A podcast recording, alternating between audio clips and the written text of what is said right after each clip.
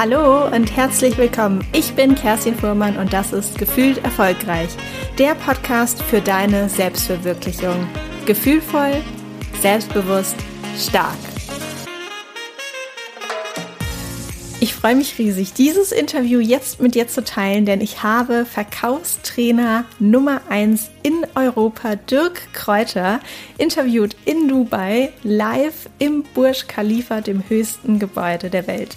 Ich habe Dirk einige Fragen gestellt und über die ein oder andere Antwort war ich tatsächlich auch ziemlich überrascht. Ich habe Dirk gefragt, wann er sich eigentlich wirklich erfolgreich fühlt, ob er auf dem Weg nach oben auch viele Freundschaften verloren hat und woher sein Drang kommt, unbedingt an die Spitze kommen zu wollen. Dirk wird uns auch seine Meinung zu Erfolg kommt über Nacht oder auch Reichtum kommt über Nacht mitgeben und wir sprechen über das Trendthema finanzielle Freiheit. Was braucht es und wie gelingt es eigentlich finanziell frei zu werden? Wir sprechen auch über das Verkaufen an sich und warum das eigentlich für so viele Menschen, besonders auch bei Frauen, so negativ behaftet ist. Ich habe ihm natürlich aber auch seine Top-Tipps entlockt, wie man meisterhaft und vor allem mit einem guten Gefühl verkauft. Es gibt noch so viele weitere Fragen, aber ich möchte dich jetzt nicht weiter auf die Folter spannen. Ganz viel Spaß mit diesem Interview. Herzlich willkommen. Ich freue mich, dass du hier im Podcast zu Gast bist. Und eigentlich ist das ein bisschen witzig, weil ich bin ja gerade eher bei dir zu Gast hier im Burj Khalifa. Wir haben hier eine grandiose Aussicht und ich freue mich sehr auf unser Interview. Vielleicht einmal zum Start. Du bist ja auf jeden Fall in Europa Verkaufstrainer Nummer eins. Das heißt, der Erfolg ist dir sicher. Es gibt aber manchmal ja einen Unterschied zwischen erfolgreich sein und sich auch erfolgreich zu fühlen. Was ist denn ein Moment, wo du sagst, da fühlst du dich auf jeden Fall erfolgreich. Liebe Kerstin, herzlich willkommen, genau, im höchsten Gebäude der Welt. Und wir sind gerade in der Residence Lounge, 124. Etage. Das ist nochmal deutlich höher als der Eiffelturm in Paris. Und wir haben den Blick über Dubai. So, das ist jetzt Podcast. Vielleicht habt ihr jetzt ein Bild vor Augen. Ähm, wann fühle ich mich erfolgreich? Erstens, wenn ich mir meine selbstgesteckten Ziele oder wenn ich meine selbstgesteckten Ziele erreiche. Das ist für mich ähm, immer ein Zeichen dafür, dass ich erfolgreich bin. Ähm, der zweite Punkt ist, wenn ich Feedback kriege von den Teilnehmern. Und Social Media macht das leicht. Ähm, da gibt es immer wieder Erfolgsmeldungen von den Teilnehmern. Dann fühle ich mich auch erfolgreich. Und einfach sind es, äh, manchmal sind es einfach Zahlen. Ähm, ich habe jetzt erfahren, dass wir zum Beispiel in den letzten Jahren, also seit 2016, 53.000 Online-Kurse verkauft haben. Die Zahl habe ich vorgestern erst erfahren und dann weiß ich, ja, ich mache schon ein paar Dinge richtig. Sehr schön. Du hattest ja ganz am Anfang deiner Berufskarriere die Ambition, der beste Verkäufer zu werden. Ganz ehrlich, hättest du dir damals vorgestellt, ein Leben zu führen, so wie du es jetzt führst? Also vielleicht auch gerade nochmal mit im Hintergrund, wo du wohnst und wo wir hier gerade sitzen und die Zahlen, die du auch gerade nochmal genannt hast. Hast du dir das genauso vorgestellt? Nein, überhaupt nicht. Also ich habe angefangen vor 30 Jahren, 1990 im Vertrieb. Davor habe ich noch eine kaufmännische Ausbildung gemacht. Hm, nein, ich habe ich hab viel kleiner gedacht die, die wenigsten denken mittlerweile in der Größenordnung, die ich mittlerweile denke. Ah nein, ich habe viel kleiner gedacht. Ich habe äh, im Sauerland gewohnt, da hast du ein ganz anderes Umfeld. Ähm, nee, überhaupt nicht. Es sind auch viele Dinge, die sich einfach ergeben haben. Ja, es gab immer Ziele. Ich habe immer auf diese Ziele hingearbeitet, aber auf dem Weg, diese Ziele zu erreichen, gab es dann immer mal wieder hier eine Opportunität und da und in manchen Fällen habe ich einfach massiv zugegriffen. Sehr schön. Du hast schon eben das Thema Umfeld erwähnt. Ich kann mir vorstellen, du bist ja auch aus einem ganz anderen Umfeld gestartet, dass sich über die Jahre und so auf dem Weg nach oben das Umfeld auch sehr geändert hat. Hast du denn da auch einige Freundschaften verloren oder hat sich das umgeändert? Inwiefern hat sich dein Umfeld zum einen verändert und zum anderen, wie wichtig ist denn das Umfeld, wenn man sich eben verwirklichen möchte und wenn man sich auch etwas Großes aufbauen möchte? Elementar, wirklich elementar. Ähm, von den Menschen, mit denen ich äh, vor 30 Jahren gestartet bin, gibt es nur noch einen. Es gibt nur noch Ralf. Mit Ralf bin ich befreundet. Wir sehen es nicht so oft, zwei, dreimal im Jahr. Das ist dann immer wieder herzlich. Ralf macht immer noch das, was ich auch vor 30 Jahren gemacht habe. Handelsvertreter respektive Verkäufer im Außendienst. Ähm, und ich habe dann, ich habe ja dann irgendwann gewechselt ähm, zum Verkaufstraining und äh, irgendwann dann auch als Unternehmer. Da ist noch einer übrig geblieben, der Ralf. Ansonsten ist das alles durchgetauscht. Ähm, so, Umfeld, die meisten denken bei Umfeld immer nur an die Menschen, aber es ist nicht nur Menschen. Umfeld bedeutet auch, in was für einem Haus lebst du? Das kann sehr inspirierend sein, wenn du ein, ein schönes Haus, ein schönes Apartment hast, an einem schönen Ort. Das ist, das ist einmal etwas. Dann ist es die Stadt, Nochmal, ich bin im Sauerland groß geworden. Lüdenscheid oder Meinerzhagen sind wunderschöne Orte, da gibt's viel Natur, aber die Menschen, die dort sind, haben ein komplett anderes Mindset. Hm, ja, das ändert sich, wenn du in Düsseldorf, München, Hamburg, Berlin bist. Da hast du schon ganz andere Menschen. Und dann gibt es einfach nochmal eine viel krassere Steigerung, wenn du nach Dubai kommst. Dubai ist eine bewusste Wahl von mir, es gab ähm, ganze Reihe von Kriterien, die erfüllt werden mussten. Ich bin zuerst äh, in die Karibik gegangen, äh, weil ich Sonne, Strand, Wärme, Meer, Wellen, Wassersport liebe. Aber der Haken ist, ähm, das Tempo ist dort ganz niedrig. Alle Menschen chillen. Die Menschen kommen dort zum Urlaub hin. Ähm, und es gibt scheiß Flugverbindungen. So. Und das passte nicht. Und dann habe ich gewechselt. Dubai auch wegen Sonne, Meer, Strand, Wellen, Wassersport, Wärme plus super Flugverbindung. Ich kann achtmal am Tag nach Deutschland fliegen. Ähm, plus eine unglaubliche Energie in der Stadt und unglaubliche Menschen. So, also das eine ist beim Umfeld wirklich das Räumliche. Ähm, das nächste sind dann die Menschen. Weil, welche Menschen hast du um dich rum? Hast du ja, hast du nur Angestellte um dich rum, dann wirst du in einem Angestellten-Mindset sein. Das heißt, in der Regel ist dir Sicherheit wichtig, du achtest auf Hierarchien. Ja. Wenn du Unternehmer bist und du hast ein Unternehmerumfeld, auch da muss man wieder gucken von der Größe her. Ähm, hast du mit Menschen zu tun, die irgendwie zehn Mitarbeiter haben oder die sogenannte Solopreneure sind, was einfach eine Lüge ist, das ist äh, eine One-Man-Show, das ist kein Solopreneur. Die denken schon wieder anders. Ähm, und wenn du, wenn du mit Unternehmern zu tun hast, sagen wir mal, die 100 Millionen Euro Umsatz machen, hast du wieder ein anderes Umfeld. Jeder hat andere Herausforderungen, andere Ziele. Mit jedem redest du über andere Themen. Und das ist sehr wichtig. Einen großen Fehler, den ich gemacht habe, ich habe mich zu Beginn meiner Karriere in allen möglichen Trainerorganisationen bewegt. Das war am Anfang gut, so die ersten fünf Jahre. Ich habe viele Trainer kennengelernt, ich konnte mich an denen orientieren, ich habe neue Ideen bekommen, ich habe meine Lieblingstrainer gehabt als Vorbilder. Wow, ich wollte so sein wie die, ich wollte mal so werden wie die. Das war cool. Ich bin dann Stück für Stück immer gewachsen und irgendwann haben die sich alle nur noch an mir orientiert. Das habe ich aber zu spät gemerkt. Da war ich so mit dem Ego. Da habe ich gedacht, ja, ich bin jetzt hier der Held, wenn ich auf eine Veranstaltung gehe. Alle wollen irgendwas von mir. Aber das war sehr dumm. Ich habe das 2015 für mich erkannt und habe dann alle Kontakte zu Trainern abgeschnitten, Stück für Stück. Also es gab auch befreundete Trainer, ähm, aber ich habe heute nicht wirklich Kontakt zu Trainern. Ich bin dann in eine andere Branche gegangen, nämlich die Online-Marketing-Branche. Das war total erfrischend, weil ich dort ein absoluter Niemand war, weil ich 80 Prozent dessen, was die da erzählt haben, nicht verstanden habe. Und der Erfolg der letzten Jahre ist, ist eindeutig verbunden mit diesem Schritt, mit dem Schritt raus aus diesem Umfeld, wo alle das Gleiche machen und alle gleich denken und die gleichen Glaubenssätze haben rein in ein Umfeld der Online-Marketer, wo ganz andere Denkgrößen sind. Das hat mich, das hat mich wirklich nochmal richtig weitergebracht.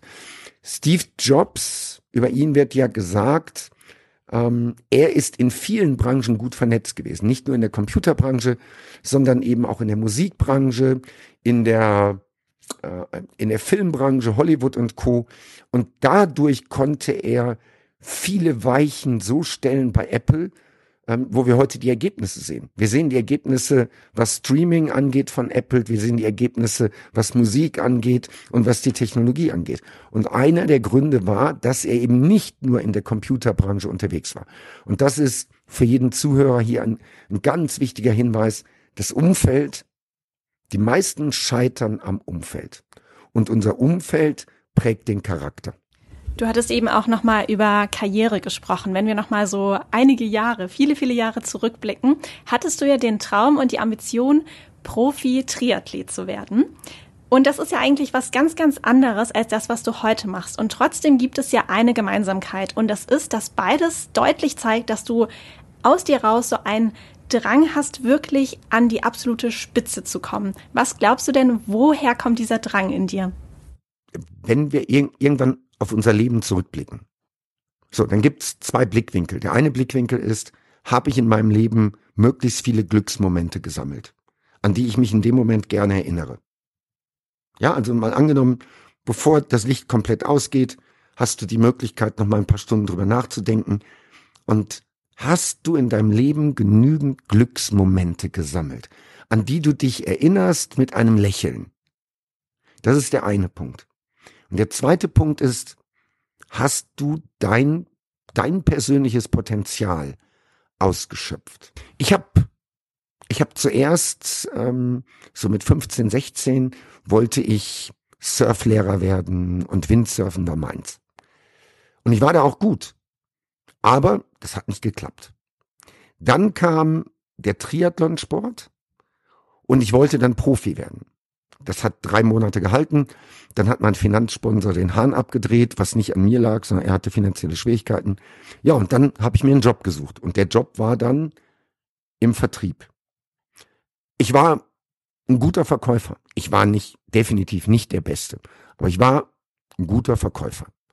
Ähm, wenn ich mich mit meinen Kollegen vergleiche, doch, also ich war definitiv so im oberen Drittel.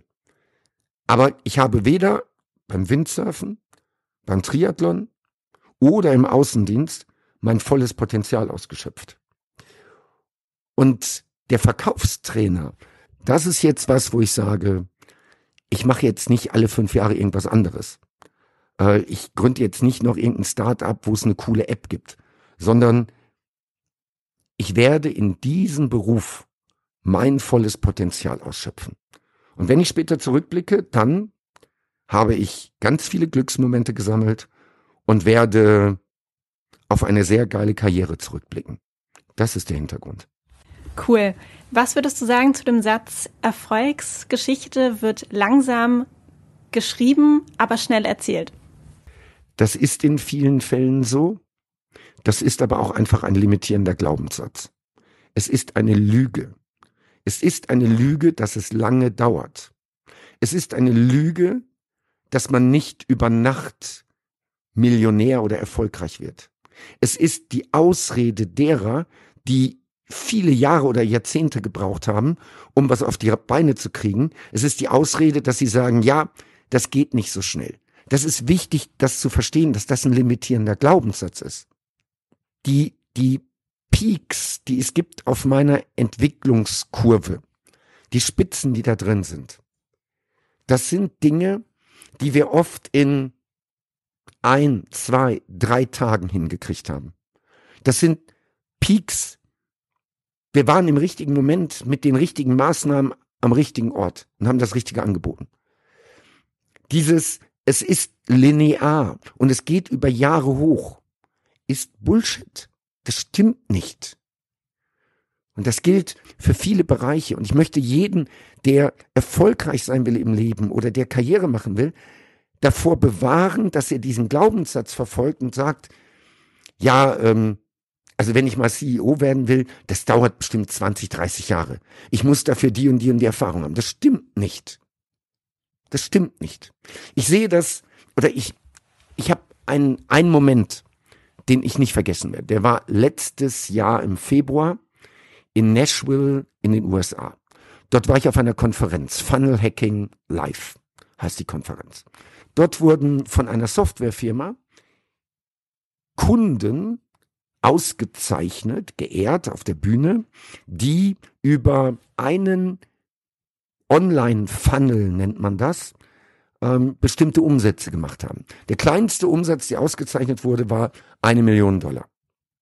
Davon sind, ich glaube, 800 ausgezeichnet worden. Es war totlangweilig. Eine Million über einen Funnel. Eine Million Dollar.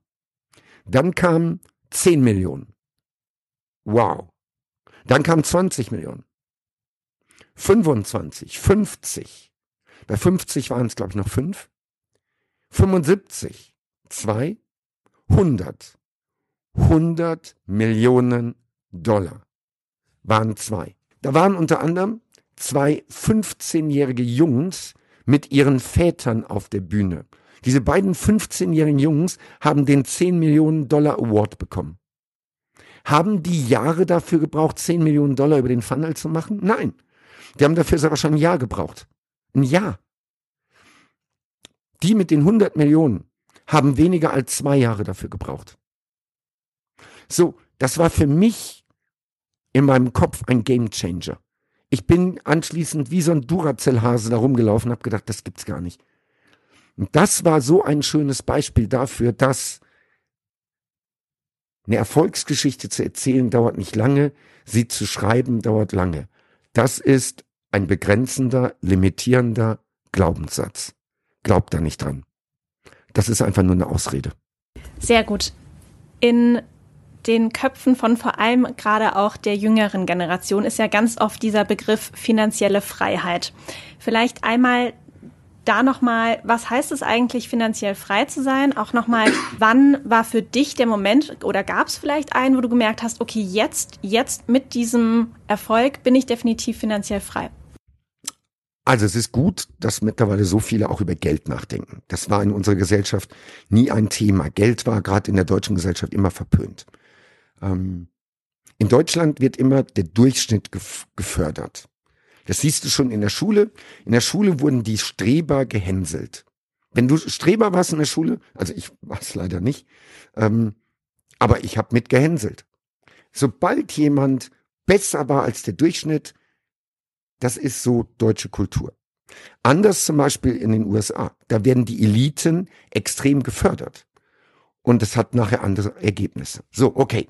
Also erstmal finde ich es gut, dass sich viele überhaupt über Geld mittlerweile Gedanken machen. Was bedeutet, also meine Definition von finanziell frei, du hast so viel passives Einkommen. Passives Einkommen sind Mieteinnahmen aus Immobilien beispielsweise, Dividenden von Aktien, ähm, Unternehmensbeteiligungen, die dir dann auch eine Dividende jedes Jahr geben. Ja, ich würde sagen, das ist es. Das ist passives Einkommen. Ähm, wenn eine Aktie steigt, ist das natürlich auch eine Art von passives Einkommen, aber ähm, das ist nicht so planbar wie beispielsweise eine Mieteinnahme. Also, wenn du komplett von diesen Einnahmen leben kannst und einen angenehmen Lebensstil hast, dann aus meiner Sicht bist du finanziell frei. Jeder definiert das aber anders. Andere sagen, ja, wenn ich eine Million auf dem Konto habe, bin ich finanziell frei. Das glaube ich nicht. Weil für eine Million auf dem Konto, wie, wie viel Immobilien kannst du dafür kaufen? Wie viel Miete kriegst du dann dafür? Also angenommen, du kaufst ähm, vier Eigentumswohnungen A 250.000. Wie viel Miete kriegst du? Sagen wir mal 800 Euro. Dann würdest du kriegen 3200 Euro Miete im Monat. Ich weiß nicht, musst du sehr wahrscheinlich noch was versteuern. Kannst du davon leben? Nein. Deswegen diese eine Million, die ist heute viel, viel, viel zu wenig. So, aber der große Denkfehler.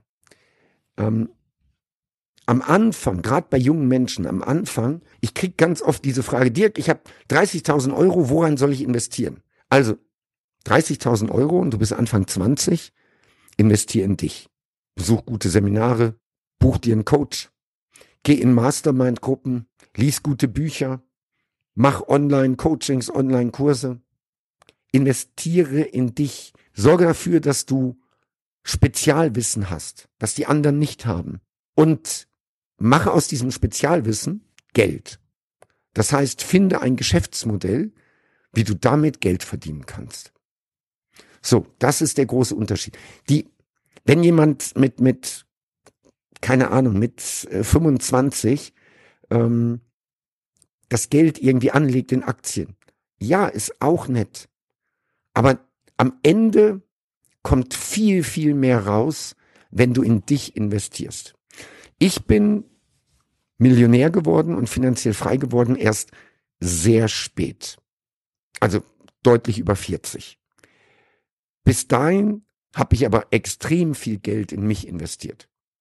Bildungsreisen, Masterminds waren für mich sehr wertvoll, die richtigen Coaches, äh, ziemlich ungewöhnliche Seminare, aber das hat mich jedes Mal ein Stück weitergebracht. Und bei mir war es so, dass dann, dass es dann auf einmal viel steiler ging mit dem Aufbau von Kapital. Also es war überhaupt nicht linear. Ja, ne, also bis 40 hatte ich, keine Ahnung, ein paar tausend Euro auf dem Konto. Ich hätte davon, keine Ahnung, drei Monate leben können. Das kam erst deutlich später, aber dann mit einem irren Tempo. Lass uns jetzt auch noch mal über das Thema Verkaufen sprechen. Für viele Menschen ist das ja so ein bisschen negativ behaftet, das Wort. Und ich mache die Erfahrung, dass besonders bei uns Frauen das so ein bisschen so ein Schaudern auslöst. Woher kommt das denn? Und weil du ja auch viele Menschen begleitest und kennengelernt hast, siehst du auch dann Unterschied zwischen Männern und Frauen? Das ist, wir sitzen hier in Dubai. Dubai, in Dubai wird überall verkauft. Ich möchte eine kurze Anekdote. Wir hatten letztes Jahr im, im März Full Lockdown hier. So, und ähm, gegenüber von dem Burj Khalifa ist ein Starbucks. Und ich bin dann aber trotzdem raus, so, weil mir sonst die Decke auf den Kopf gefallen wäre. Und bin rübergegangen zu dem Starbucks. Und dann steht da ein Inder, Pakistani, ich würde sagen Mitte 20, ganz normal angezogen, Turnschuhe, Jeans, T-Shirt und spricht mich an. Das ist ungewöhnlich. Hier gibt's keine Bettler, hier spricht dich keiner an. Auch als Frau wirst du nie von einem Mann hier angesprochen. Und er spricht mich an und sagt, Hello Sir, wir haben unseren Job verloren, wir sind nur zu Hause, wir haben nichts zu essen, wir haben Hunger, können Sie mir helfen? So, den kleinsten Schein, den ich dabei hatte, waren 100 Dirham. Das sind 25 Euro. Ich habe einen Moment gezögert, dann habe ich ihm den Schein gegeben. 25 Euro. Und er hat sich total herzlich bedankt bei mir und sagt dann, Sir, wir haben wirklich Hunger. Wir haben nichts. Sir, können Sie mir etwas mehr geben? Wie geil. Wie geil. Niemand in Deutschland, niemand hätte sich gewagt, nochmal nachzusetzen. Niemand.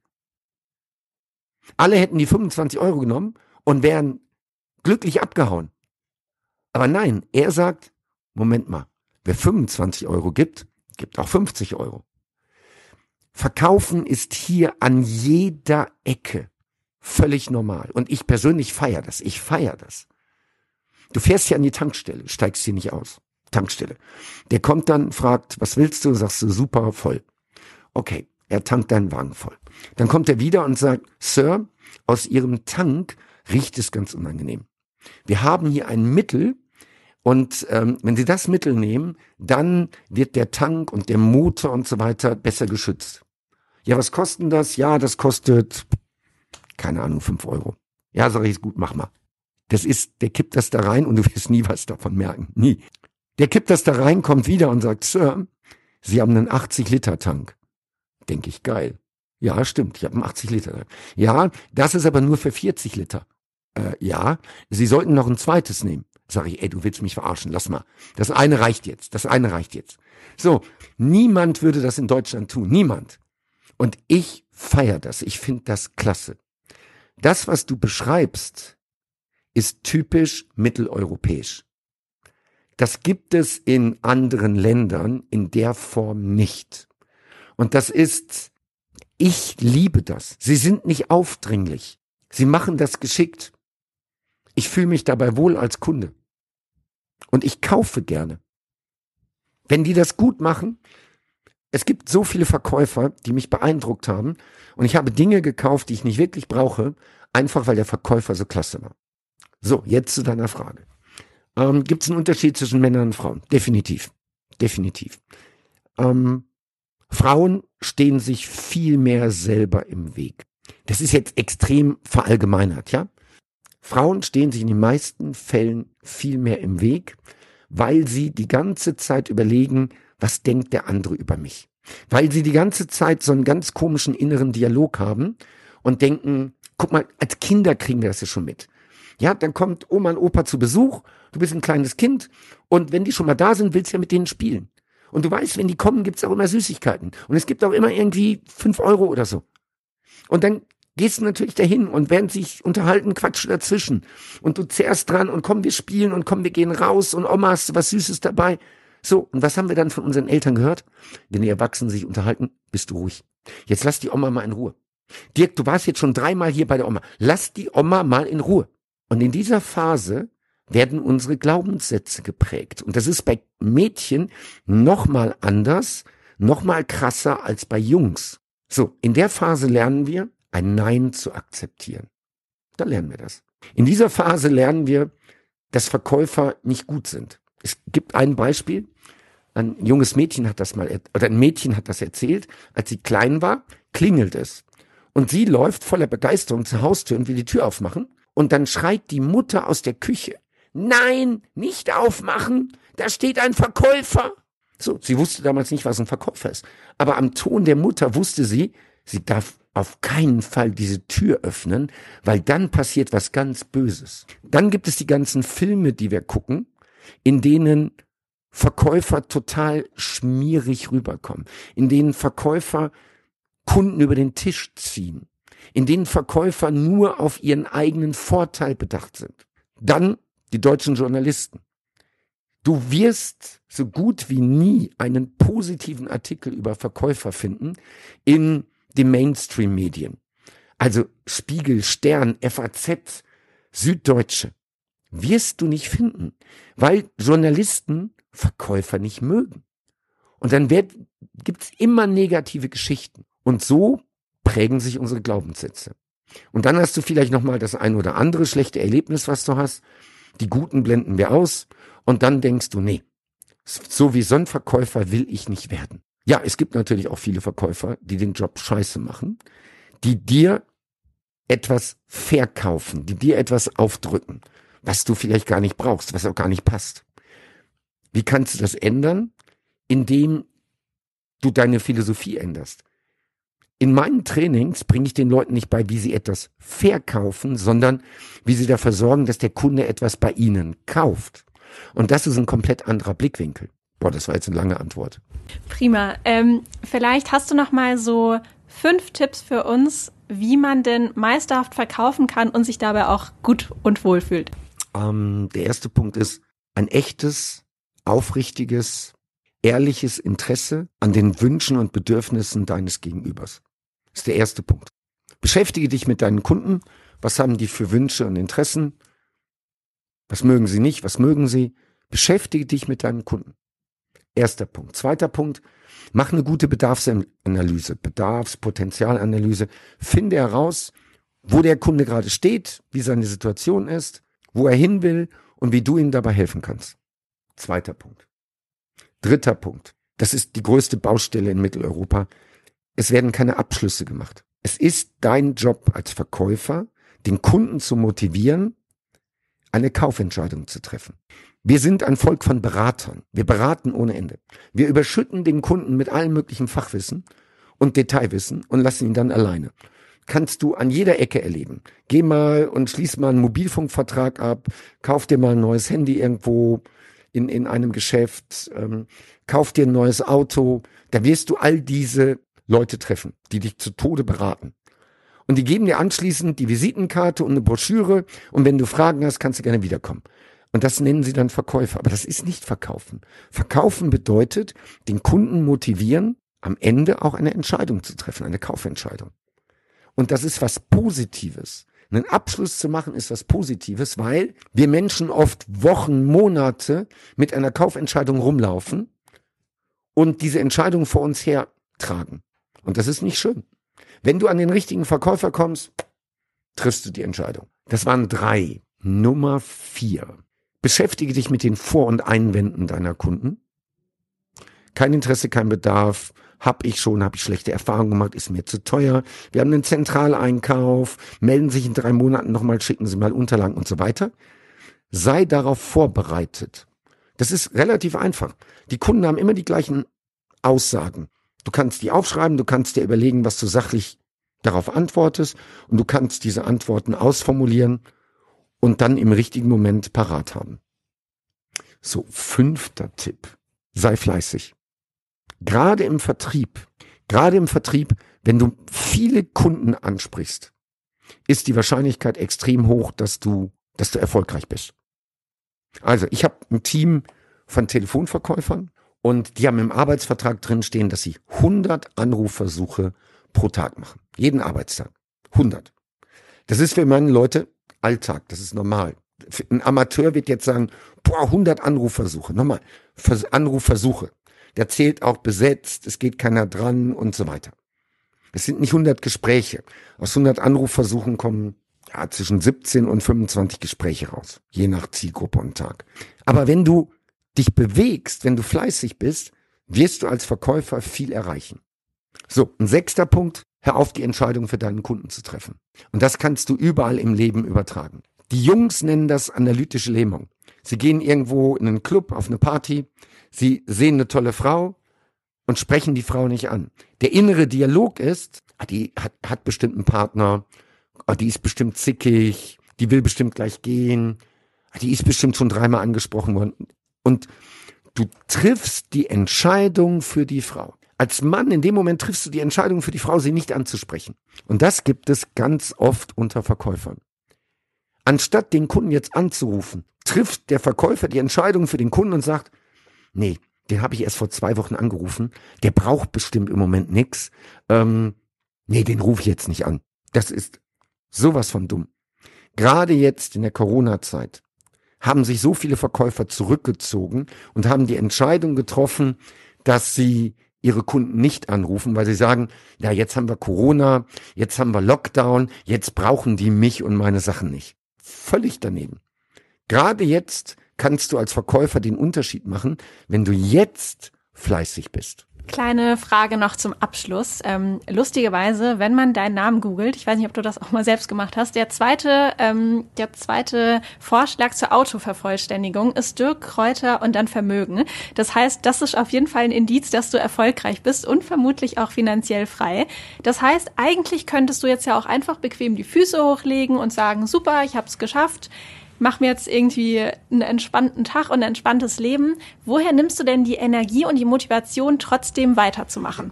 Das hat sich übrigens geändert. Das war vor einem Jahr oder so, war das noch Dirkräuter Frau.